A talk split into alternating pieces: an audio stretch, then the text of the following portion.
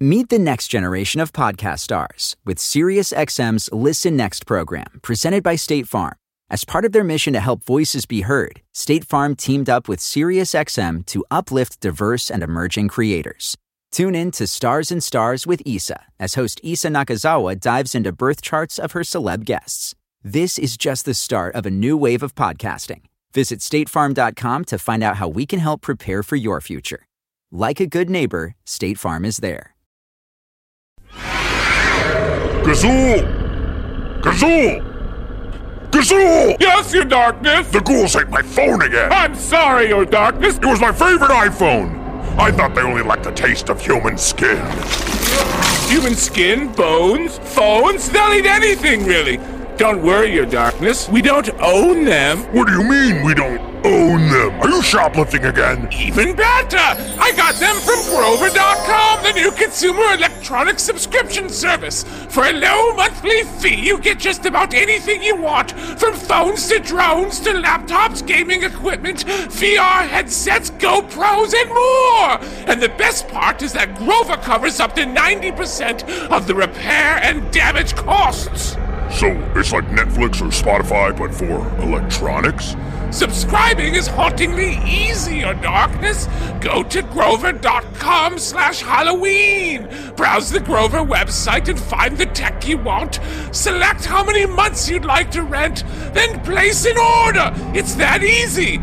You can rent one, three, six, or twelve months. The longer you rent, the lower the price.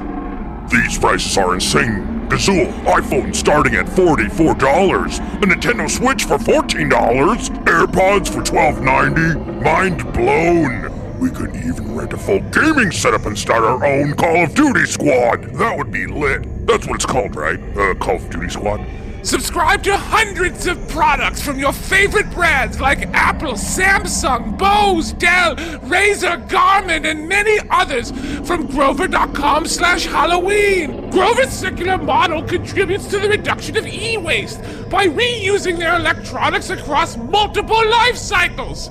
Sign up for Grover right now. Get 10% off each month on anything you rent when you use the promo code Halloween at checkout. That's grover.com slash Halloween. Grover.com slash Halloween. Sorry, Europe. This is for America only.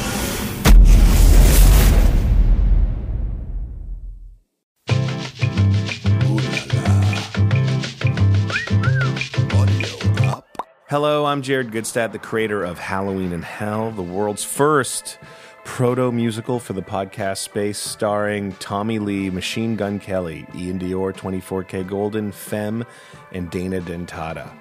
I created this podcast in the throes of COVID uh, during 2020, not really knowing this was going to be a big uh, tentpole moment in in the medium of podcasting, but also my career and how this would change the trajectory of uh, my musical ambition in the media space uh, forever. Uh, up until this point, I was known as Jingle Jared, making music for some of the biggest uh, films and TV shows of all time. Shows like Pawn Stars, The Voice, American Pickers, Lego Ninjago, um, Night School with Kevin Hart. But I truly never felt that I was uh, living up to the potential of being a really great creator of making music on my own terms and by creating a musical for ourselves, for our own uh, media company, and that really tapped into the moment of this post Travis Barker uh, pop punk world that was uh, uh unveiling itself in 2020. Our project with uh, these cast of characters and uh, a sound of music that we were at the tip of the spear on ended up becoming just a really important moment for music and although the music itself didn't end up being top 40 chart hits or end up, uh, you know, burning up the streaming charts, what it did do was unlocked a piece of content that fans of Machine Gun Kelly, 24K Golden, Iann, etc., their fans could lean into uh, during the holiday season and become a thing that here we are a year later the music is now uh, on the radio. We have uh, front page again of Apple and Stitcher podcast promoting this thing, and Jeff and I have always had a very unique musical friendship and partnership, and this is a discussion about how we um, herded all the cats and got everybody to the audio chateau at a very challenging time and made some incredible music. So check it out. We hope you enjoy it.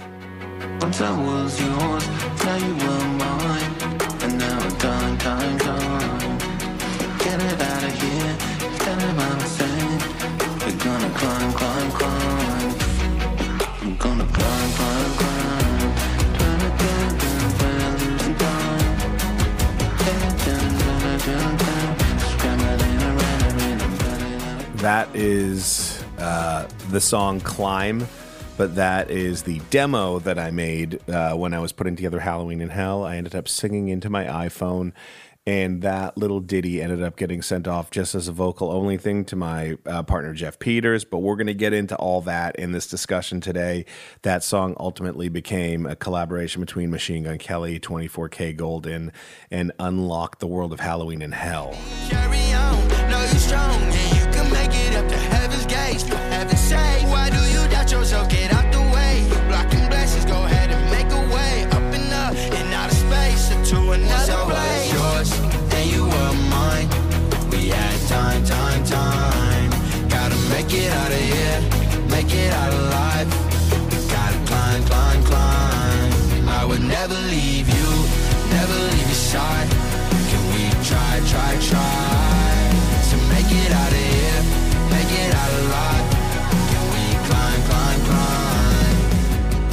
So, um, hey, this is uh, Jared Gutstadt, creator of Halloween in Hell, with my uh, longtime music partner Jeff Peters, and uh, he and I are discussing the music of Halloween in Hell and the uh, odyssey that we went on to make this project that is now one year old. So, congratulations on uh, we made something that people actually listen to. So that's cool. Yeah, I think this is the first one. Like this was proof of concept for like a full like blockbuster uh, podcast, scripted podcast with music integration for the company. Really, I mean, make it up as we go was like an, our entrance into like musical podcasts. This one happened in a weird way because we it kind of like where we have time and l- the luxury of just like um, thinking about things and making things typically with their other projects they can go on for months or even years. This was like uh, sometime in august we are like let's make a musical about halloween and let's use like the biggest stars in the world to do it. At, at which point yeah. Yeah in, in a way it was like based on how we previously worked like the longest amount of time that we like had spent developing from like soup to nuts an entire project and even from that it was like we had more time than usual. So like we were able to flex like our muscles our songwriting muscles and our like creative muscles in a way that was like kind of similar to how we had worked but gave us more freedom which I, if you heard like a hollywood like producer or director saying that like you have like two and a half months to go from like no scripts to like fully music they'd be like are you fucking kidding And me? it's, it's like yeah it's funny because i went through um, you know just uh, just so that we can like walk through our process of how we did this i went through dropbox to see some of the demos we did before we had scripts and you and i were sort of like punching in the dark a little bit here some of these titles like that never made it which i'll i'll probably play in here but we did um uh, hell is a fairy tale um, we did something that was like the Jambly song because we had like we we like started things. We had some weird loose plot points, and I remember like just because COVID was going on, you and I were never physically in the same space, and on top of that, we started to just like really um, think, okay, when we have songs, how are we going to actually do this? And because you and I had so much of a track record of working pretty much remotely all the time, that we had to like bring people into this world of, you know, making demos and sending it to them without any real structure and going, do you like this? Will you record it? I feel like for us, it's that's now become the blueprint of how we do everything. We adapted what we were used to in a way that I think was fresh. We're not just approaching this from music, we're approaching this from how does it integrate into the story that we're also creating. And I think the artists that we work with really probably appreciate since we basically got Goldn, Iann Dior, Machine Gun Kelly right on the precipice of them being like household names. They're probably like super stoked to do it, but also have it so simple as like, here's some tracks, do your part, you're in and out, do what you want to do, and without like kind of our our working experience together, we wouldn't have been able to like present that in a way that worked for them. if it was like, oh, we, we kind of want you in involved in like, let's go back and forth for like two months, and you're like, nah, like I don't know, like maybe this works. Like our concept either scared the shit out of managers being like you're we need your artist and you know typically these people work their whole lives to build up a reputation so that when they make music it's very methodical very thought out they work for sometimes years like the the Travis Barker Machine Gun Kelly record I guess had been at that time uh, ruminating for uh, I think over a year. They'd been working on stuff, and you know, at the t- at the time when we got connected with MGK and 24kGoldn and Iann Dior, it was almost like it started with Machine Gun Kelly and and 24kGoldn saying yes at the same time, but like not fully knowing what they agreed to. In the first day that um, uh, MGK showed up here, he was like, "What is this?" And then he tracked immediately two songs. But the thing with 24kGoldn, which was even stranger, was he was just some nice kid that we knew through Nancy Josephson. We had tried to do demos with him in the past, and then midway do, through this thing, we're like, "Oh shit, he's about to like have a number one song, and he's gonna like flush our number down the toilet." There's no way Yeah. the conversations we had six weeks ago are gonna be relevant anymore. I remember when we were like both like, oh, this mood song's like pretty good. It's got like five million streams. Like f- flash forward and like, you know, it's it's over like two point one billion streams. It's probably like even more than that now, and it has two of the three marquee acts in Halloween in Hell. Uh, We kind of got I- lucky because a year later, this lineup looks really, really good. And that's my first question to you: is like, we made this thing, it came out, it did pretty well, but here we are a year later. The first time, a that a podcast is now being rebroadcast the exact same way it was the year before, and ending up, you know, most podcasts are single serve. You listen to them, they're done. You never see them again. We're back on the front page of Apple, and you know, this weekend, I don't know if you saw Sirius XM, they were playing not just climb but a whole bunch of the music from halloween like how is that uh, you know uh, you and i have been trying to get figure out discovery ways for our music for years not that people haven't heard our music but just in the popular context did you think that that was something that was going to happen a year later Uh, I will answer that, but just you mentioned something. I've read an article of Paul McCartney about how every morning when he works out, he watches American Pickers. so mccartney knows our work McCart- McCartney has heard our music. I saw that too. I was going to tell you that, but I thought But that I was, was too much of a Jared spin. But that's true. No, he knows our work. I, I was going to send it to you too and be like, there is a 100% chance that Paul McCartney has listened to something that I've done. A hundred but- percent. That's a gar- that's a guaranteed certainty. You're right.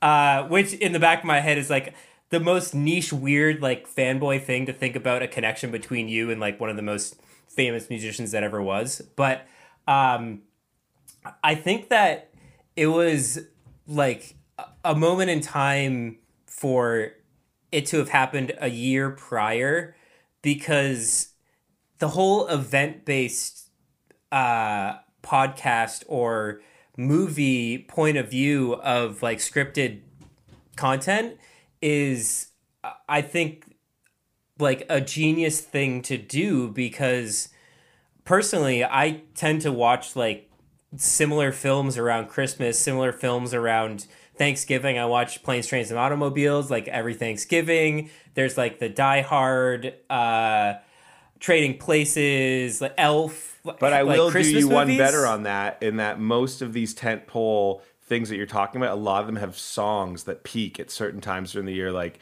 they show a graph with Spotify. It says the use of uh, uh, Mariah Carey's "All I Want for Christmas." Um, on a sort of month by month trajectory, and it's like zero, zero, zero, zero, and then like the most streamed song on Spotify, then zero, zero. So I mean, there is something to I think uh, there was a there was a purpose, whether we knew it or not. That like here we are a year later, and then you know my lawyer and John Ingrassi, who works in music with us, going, dude, I was just on Sirius on Hits One, and they're playing a bunch of the songs. It wasn't just one. It's like a bunch of them, which is I wanted to like also you know see if that did anything in the Spotify app with you know streaming numbers, but with SiriusXM being now you know one of our partners and investors, the ability to take these things, you know, Halloween, Valentine's, prom, and now when we were explaining it last year to our friends and family, they're like, everyone's like, oh, this seems like a cool idea, whatever. Now everyone's got an idea. They're like, you should do Mother's Day in Hell and like National Pet Day in Hell. So we kind of like bumped into a franchise with a few lucky things. A, and this there's a point to this. The COVID thing of us working remotely was kind of a bummer, but I remember, and I want you to like send me the demo after this of how we did climb because I'm going to insert that here. And it, honestly, if if I was working with anyone else, this project would have been a non-starter because we would have I, I would have need to physically been in the room, pick up an instrument, but that is in our world kind of like overrated. you know, like Uh, well, I think it's it's an understanding of how music can be created these days. It's like I love being in the room and the the like the hair raising moment that you get when everyone in the room like writes a song is still like kind of unmatched because you're experiencing it in the same time in the same place. But that being said, I think that COVID has made it apparent that you can get that same like hair raising feeling if like when I got the voice memo from you, I heard a a melody in there that like yeah, explain to people what they're going to hear because I'm going to play it. Just explain It- what it is that I sent you. so so Jared sent me a um just like an iPhone voice memo of Gonna climb, climb, climb. Uh, there might have been one or two actual words in there, behind. but it was mostly just a Can we melody. climb, climb, climb. And the word climb. Can we try, try, try? And I know, mine. I better climb, climb, climb. It was like that. I was just off to the races. That was yours, now you were mine. And now it's time, time, time. Get it out of here, instead of what I'm saying. We're gonna climb, climb, climb. We're gonna climb, climb, climb. Turn it down, down, down, losing time. Down, down, down, down, down. Scrambling around and in, I'm running out of time. It was like tied to like like part of a script and then I think what that moment did for me is realize realizing that I could do that with just a voice memo like uh, like I write heard an it back instrumental when you sent that, and I was like, "This sounds like a hit." And unlike when we had worked on other projects where we were typically make music for other people, it's like our script, our story. So it's like, do we like it? Cool, we're gonna use it. Like, there's also that horrible, frustrating thing when you create something awesome and somebody in a network or a studio goes, "Could you do it like this?" And the the other thing that was interesting about when you sent it back to me was we kind of people follow algorithms, people follow the Spotify trends. We just kind of guessed as to like what the sound was going to be at the time when we had released it cuz right around the time that we put this out I think the same week that Halloween came out, and we were working on this like two months before. Like client, sorry, uh, Mood went number one, and Tickets to My Downfall was the number one Hot 200 record. So we're like, man, we we guessed, but we're kind of in the zone. Not even like you know up our own butts in the zone, like faking, like oh we kind of guessed. Where we were like directly in the bullseye. Once I was yours and you were mine. We had time, time, time. Gotta make it out of here, make it out alive. We gotta climb, climb, climb. I would never leave you, never leave your side. Can we try, try, try to make it out of here, make it out alive? Can we climb, climb, climb? I need you in the we were like kind of geeking out a little bit last weekend and it brought back the memories of like oh this is exactly like to the day a year ago of like this excitement starting to kick up like guitars were back to being like an instrument that could be focused on and cool in music And for, I know for the both of us, like we we come from rock backgrounds, we come from guitar kind of focused backgrounds, and it was it was almost like we were licking our chops, like oh, it's game on. Like Yeah. like we we can absolutely fit back into this this world of like rock being almost cool again. Not that it was like But it- uncool, but it was unpopular. Travis Barker really, you know, uh, God bless him, because there's more that happens on the heels of this. But he, through that unlocking it, A and R people just went, "Oh yeah, I want guitars with my hip hop or guitars with my pop," and we, uh, you know, because we had worked with this artist and you know the next thing that happened was we put this out it was kind of quiet for a minute but we did have a second song that we were supposed to put in halloween in hell which ultimately became what happened next so uh, talk a little bit about just you know you know love race and what sort of unlocked after that because it really unspooled the ability for the rest of the year and artists to say yes to us because of what happened I found a silver ring and put it on my finger. it was it was like climb where it was like i come from like a pop punk type world and the song just seamlessly fit into that world. And we were initially pitching it to be part of the podcast and machine gun kelly like hearing it in that state. Oh, I saw it like eh, so you like just in the room being like not having to like futz with the guitars or pick up anything like you and I had like talked about this one for a minute and then you're like playing the instrumental. We we had basically um a fully formed song with like top line and, and the rest of it. But then I remember him just going, Yeah, could you take off all the vocals? And he like came by with name drop Megan Fox. And they're like in the uh in the studio and I can see I'm like now all I gotta do is basically just let him have access to Pro Tools for a minute and stay out of his way because he's doing it. Like and then and then I remember like thinking, eh, should I like should I interrupt him and like put a word in here? Like but then he was like, Jared, remind me how did the chorus go? And I like sang it and he kind of interpolated it and I was like, Okay, yeah, we're we're we're in the zone here. This sounds really good. And I think I was texting you going, He's cutting it right now. and you know, as successful as people think that you and I are because of, you know, when we I meet people like, you know, just yesterday I had people over and I'll meet big music managers or big artists and they'll be like oh jared's and his team they're the most successful songwriters ever in the history of like television and film we still I I think at any level, if you lose this, there's no reason to even be making music. But like, we still get excited about all this stuff because this was new. You know, we had not really crossed this type of bridge yet. Even if the, and it sounds stupid to say this, even if the financial outcome was less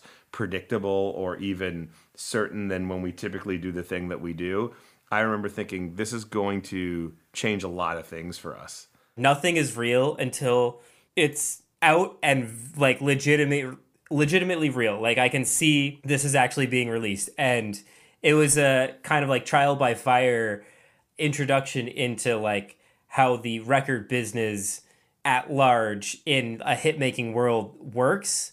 And I, I was like kind of keeping it cool for a while. I was like oh yeah like travis barker played drums on it but like i don't know maybe they have like a hundred songs where he's tracked drums and like this will never see the light of day. So the second that it came out it was more like whoa. And also because we had come close a few times like we had you know you and i had like yay! Like back then like bret michaels is cutting a song of ours for you know uh, top gear and we're like hooray kris kristofferson is cutting it. Like we had so many of those false moments but i do think that like as we were punching punching punching the wall like the breakthrough came with Cl- with climb first because what i realized was that we were in the zone as well with two a&r people different labels uh, sony records that had 24 and interscope that had mgk both agreeing this is a hit what they couldn't agree on was with two artists that had hits out at the time how this was going to work and the actually the easiest component of the whole soundtrack was actually Iann Dior because he's this new type of artist that likes to have a lot of material out at the same time, like the way the Trippie Redds do, or even now we're seeing with like Drake and and Young Thug. They're putting out more frequent music. It's not like this precious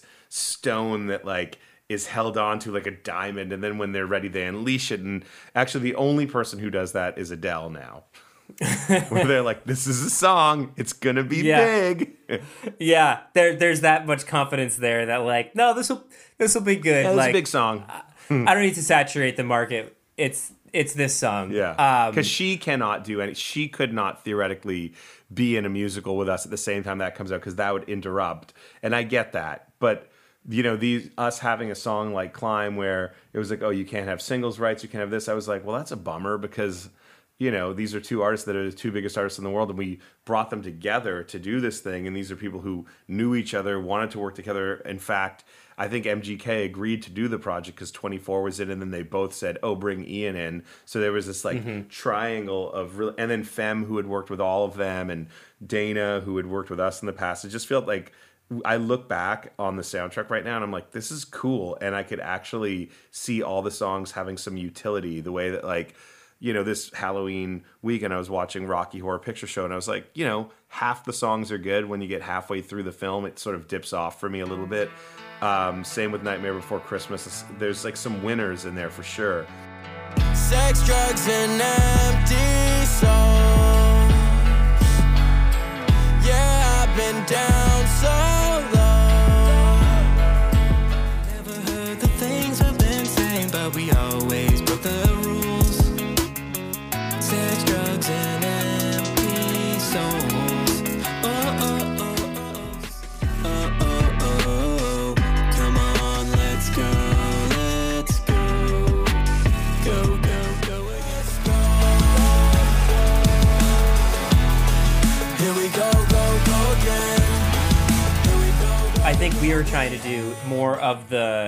Old like soundtrack world where there was a hit song at the right moment in a film that back when you didn't have Spotify, it was like I need to get that soundtrack because that's the way that I get that song. That's the way that's how I heard about it.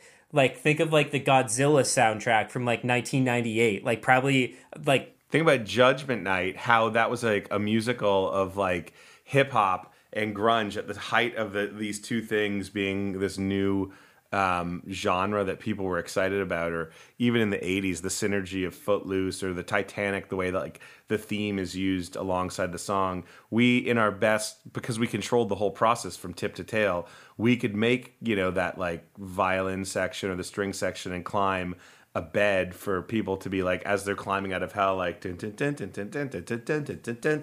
yeah in in my mind it's like the way this is described as a proto musical or a punk rock music experience or something i think as we get further down the line with us developing it as an animated show or an annual you know uh, experience the uh, you know uh, the imitation is the most sincere form of flattery. You saw that like travis just did that like halloween no cap event. You know we've worked with all these people but i could see us doing a halloween experience whether it's with the primary cast or new cast year on year because we have a cool story we have these songs and it could be you know a rotating cast of people the same way that broadway characters swap out their actors you know every year after they run it for a certain time I I think that the the one I think that Halloween is going to be the most popular holiday for like pop culture.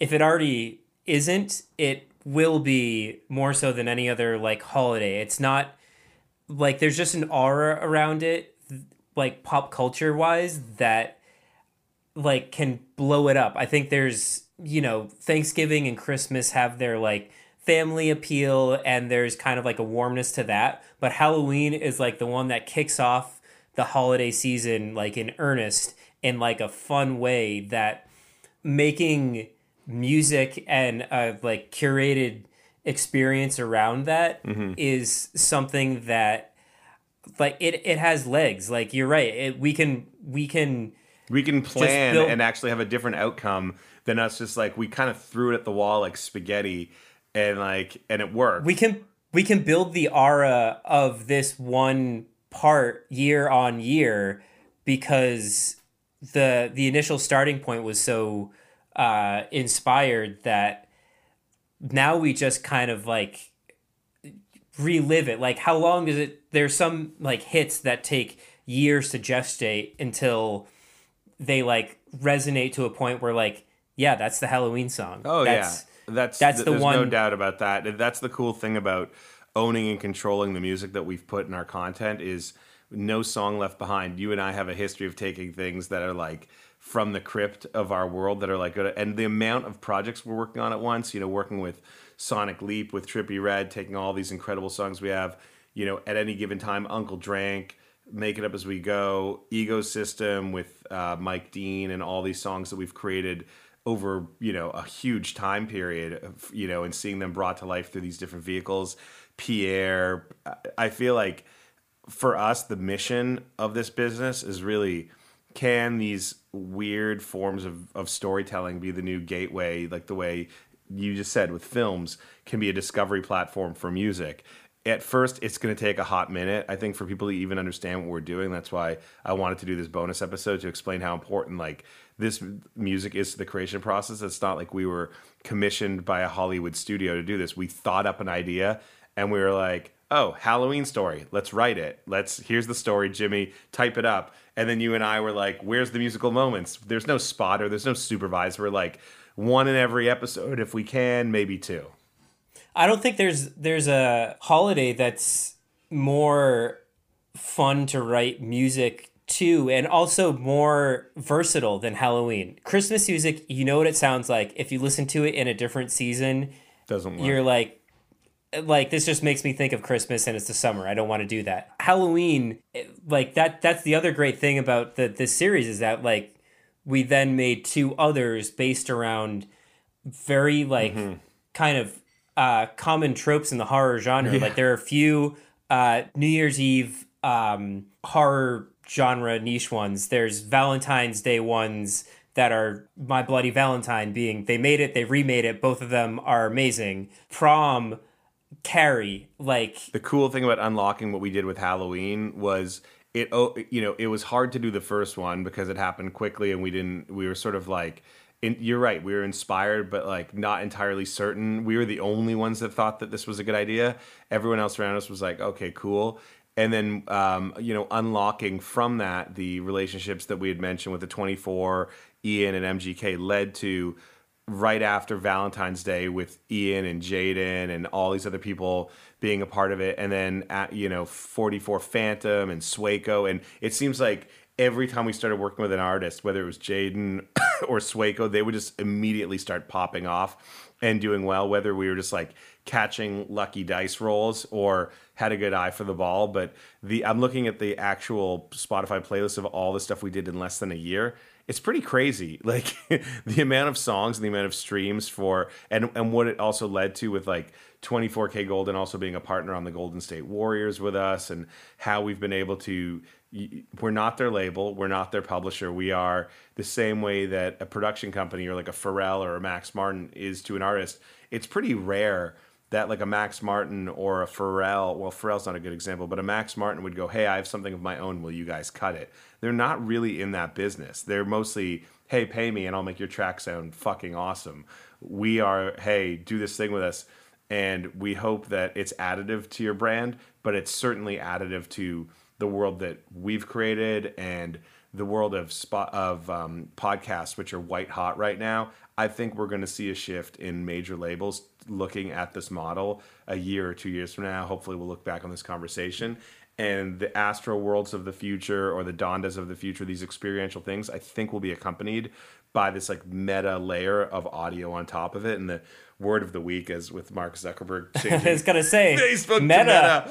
There, it, ah. it's a world. It's just world building, and you know, more people sent me articles in the last two weeks showing what's the correlation between you know world building and podcasts or AR or VR or Roblox or metaverses and they're not wrong. It's it's people want more with their entertainment than just the song or just a TV show or just a film. People are buying into something much much bigger when they are truly becoming fans of a certain type of content whether it's gaming or a Harry Potter book or the Star Wars universe. Halloween probably has the most series, different series that exist. The Halloween theme, uh, John Carpenter's remixed that if, uh, many times. It accompanies every series. I'm sure it's been sampled in like a, a song outside of that in a way like to to use and you're still like kind of banking on that cultural cachet of like oh this is halloween you're going to be like kind of freaked out by it and that's a way of expanding that whole feeling outside of just Yeah. the movie that you're watching or the the specific score that you're listening to like how can we make it even more of like an experience outside of this is a movie you watch once and that's it Well, I, I mean, it's amazing the things that like stick with us because the John Carpenter thing is like that's the IP of the sound is as important. You know, anytime someone has to remake the film, whether he's involved or not as an EP or a director, whatever that music comes with it, and that's a big part of what we're doing here.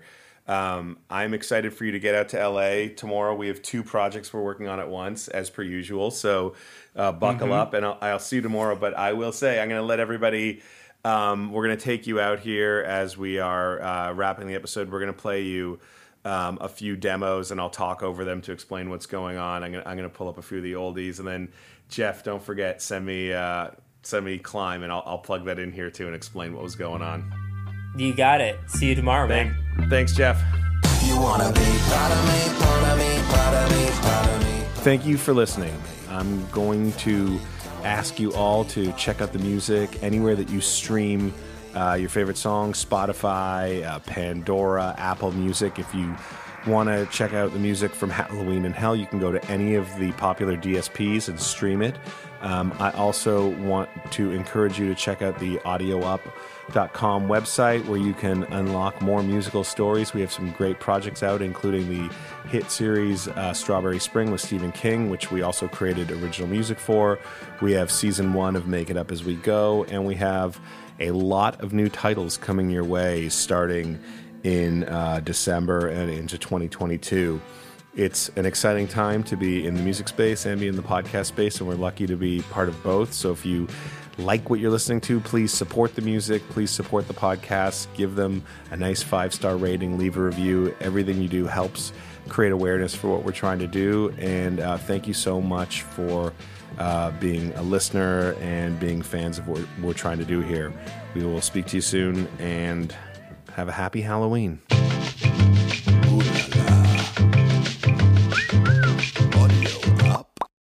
Meet the next generation of podcast stars with SiriusXM's Listen Next program, presented by State Farm. As part of their mission to help voices be heard, State Farm teamed up with SiriusXM to uplift diverse and emerging creators. Tune in to Stars and Stars with Issa as host Issa Nakazawa dives into birth charts of her celeb guests. This is just the start of a new wave of podcasting. Visit statefarm.com to find out how we can help prepare for your future. Like a good neighbor, State Farm is there.